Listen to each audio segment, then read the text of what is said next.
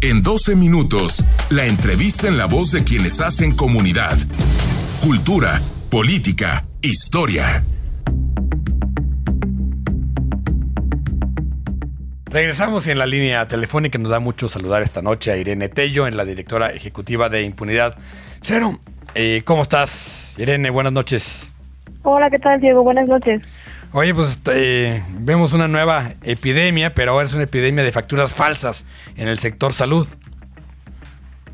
Así es, sí. Hicimos esta investigación con justicia justa e impunidad cero.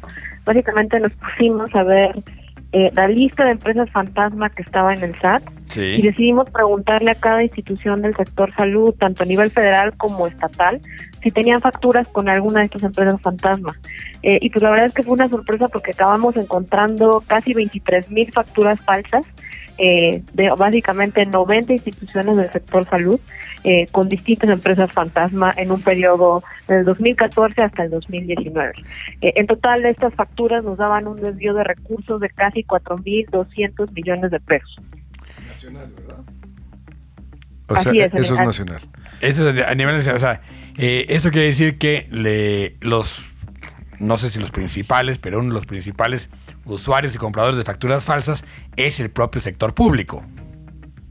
Así es, sí, de hecho una de las cosas también por las que hicimos esta investigación es que vemos que actualmente en esta administración hay un enorme interés por luchar contra las factureras o las empresas fantasma que se utilizan para evadir impuestos.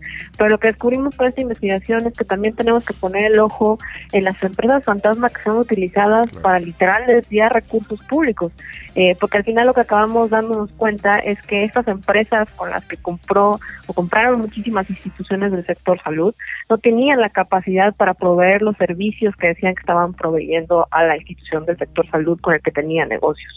Entonces sí creemos que tenemos que voltear a ver eso porque sí ponemos mucho énfasis en la parte de evasión fiscal, pero sí tenemos que hablar también del uso de empresas fantasma para el desvío de recursos públicos. A ver, eh, nada más para entender un poco cómo funciona, eh, se compra la factura para meterla a cambio de un eh, servicio que no existe y este, sacar el dinero o para justificar algún gasto eh, mal hecho? ¿Cuál es, digamos, la, lógica?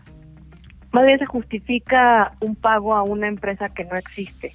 Eh, básicamente, un poco para que entiendan, mm. antes eh, uno podía ir y hacer unas facturas en, no sé, en una en una plaza. Sí, sí, sí, cualquier imprenta.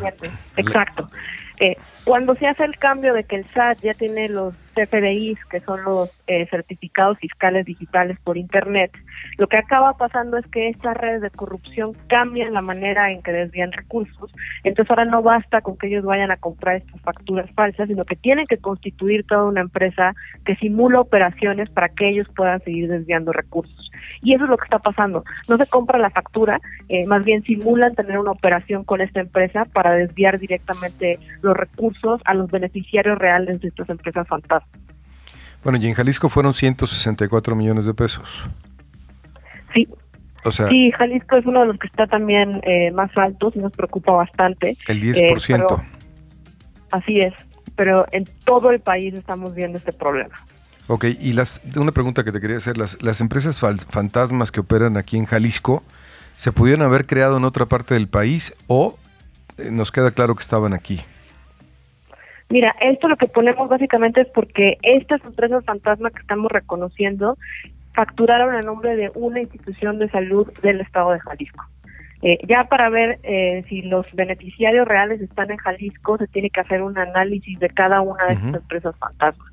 Pero lo que sí tenemos de certeza es que estas empresas fantasmas desviaron recursos que estaban destinados para el Instituto Estatal eh, del Sector Salud en Jalisco. O sea, eh, se factura y después se desvía a la misma institución o cómo está o al revés? Pues es que justo por eso buscamos la factura. Eh, Y ustedes ven de otras eh, investigaciones, se buscan los contratos. Sin embargo, el contrato no es eh, la, la, comprobación de que realmente se efectuó un pago. Eh, la factura sí. La factura, yo cuando hago la facturación es para que la institución eh, me pague a mí. Entonces la empresa fantasma hace esta factura eh, pidiendo a cambio dinero público que ellos son los que acaban quedándose. Entonces, si son empresas fantasma, justo por eso es tan grave, porque no ya fueron declaradas como empresas fantasma por el SAC, porque no tienen la capacidad de proveer los servicios o productos por los cuales se dieron de alta. Eh, entonces, es muy grave que el sector salud y cualquier institución pública eh, les pague estas facturas a estas empresas que ya fueron declaradas como inexistentes. Oye, ¿y hay algún vínculo entre estas facturas que ustedes encontraron y lo que se le está imputando al exsecretario de Salud? Mira, yo creo que ahí sí tendríamos que ver caso por caso. Ahorita lo que sí nos dedicamos a hacer fue el análisis de cómo estaba toda la situación de facturas falsas en todo el país. Obviamente lo que estamos ahora pidiendo es la ayuda de muchos periodistas porque cada una de esas empresas fantasma tiene detrás de sí redes de corrupción que pueden tener una cantidad de nodos que se están compartiendo. Eh, y eso sí se va a tener que ver, obviamente, analizando los contratos, analizando cómo se dieron de alta estas empresas, eh, porque además muchas veces, obviamente, estas empresas son dadas de alta con prestanombres. Eh, los beneficiarios reales no aparecen figurando en los nombres detrás de estas empresas.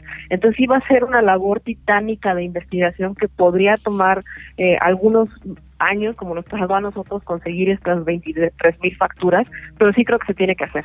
Eh, porque si no empezamos a tratar la parte de la impunidad respecto a estas redes de corrupción, lo que vamos a seguir viendo es que estos eh, estas redes de corrupción ya saben que pueden seguir desviando recursos sin que haya consecuencia alguna.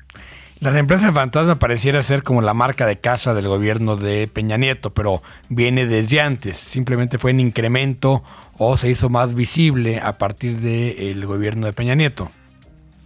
Así es, y justo nosotros también eh, tenemos facturas falsas también del, 2019, que ya sería la nueva administración, y también un poco lo que queríamos comprobar era eso, o sea, que estas estructuras eh, de redes de corrupción están también establecidas en estos sectores eh, que perviven eh, a, lo, a, lo, largo de las administraciones.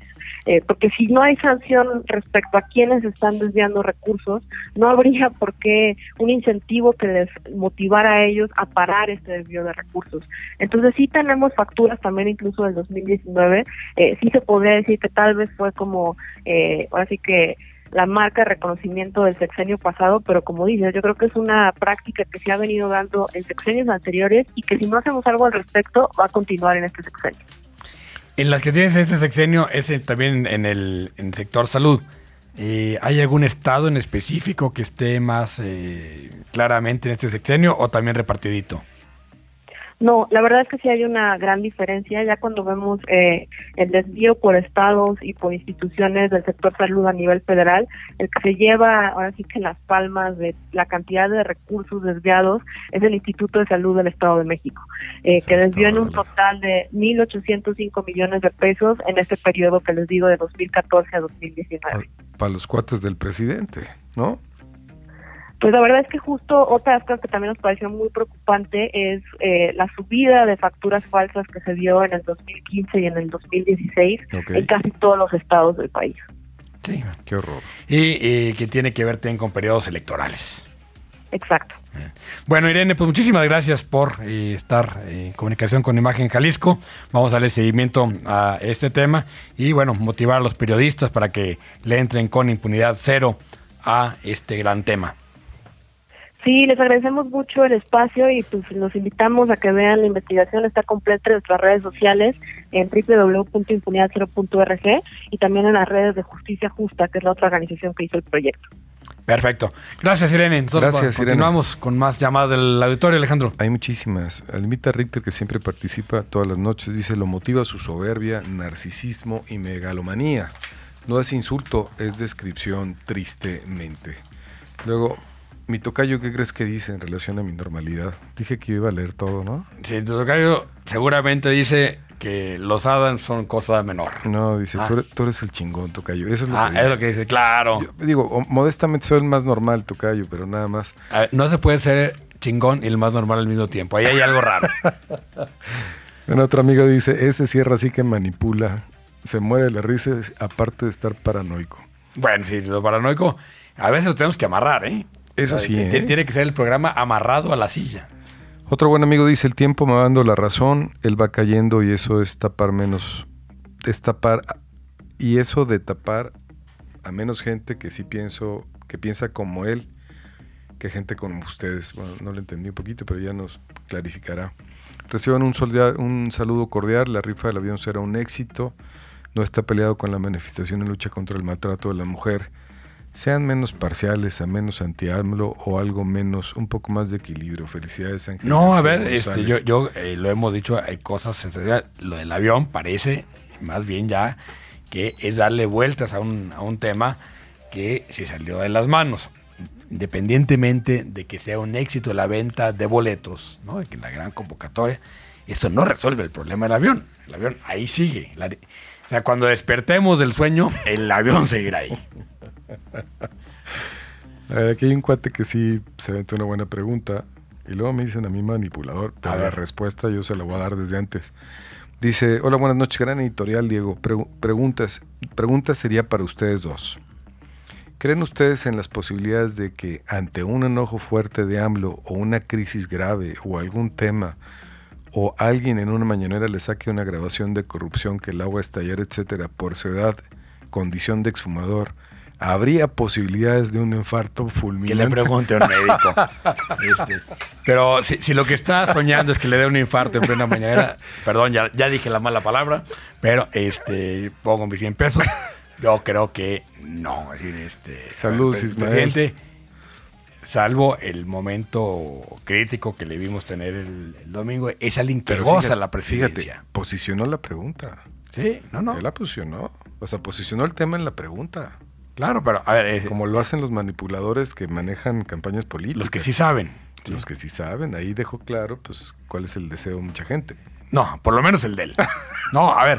Y, y además, pésimo deseo, ¿eh? Sí, sí, este, Creo que lo peor que le puede pasar al país, hemos dicho, la gran virtud de este país es que ha tenido la suerte y la estabilidad institucional de que todos los presidentes de Lázaro Cárdenas para acá han terminado sus periodos. Ninguno ha estado ni un día más ni un día menos. Eso muy pocos países lo pueden presumir. Así es. Bueno, este, seguiremos leyendo. Hay mucha participación del público. Les agradecemos muchísimo.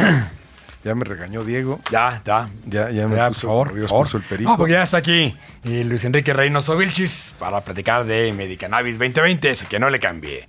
Regresamos.